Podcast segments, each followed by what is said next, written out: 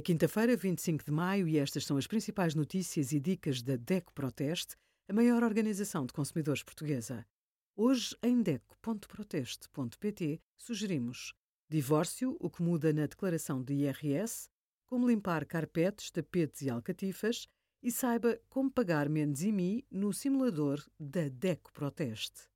Para aceder a alguns serviços, seja em presença ou online, tem de dar os seus dados pessoais e, no final, concordar com a política de privacidade da empresa que lhe está a fazer o pedido. Se pretende usar um serviço acedente pela net, é confrontado com a observação: este site utiliza cookies. É um aviso prévio de que irão extrair-lhe dados. Os cookies, também conhecidos como testemunhos de conexão, servem para memorizar automaticamente as preferências dos utilizadores. Muitas vezes, o acesso ao site depende do consentimento do consumidor à entrada dos cookies na sua navegação virtual. Obrigada por acompanhar a DEC Proteste a contribuir para consumidores mais informados, participativos e exigentes. Visite o nosso site em deco.proteste.pt.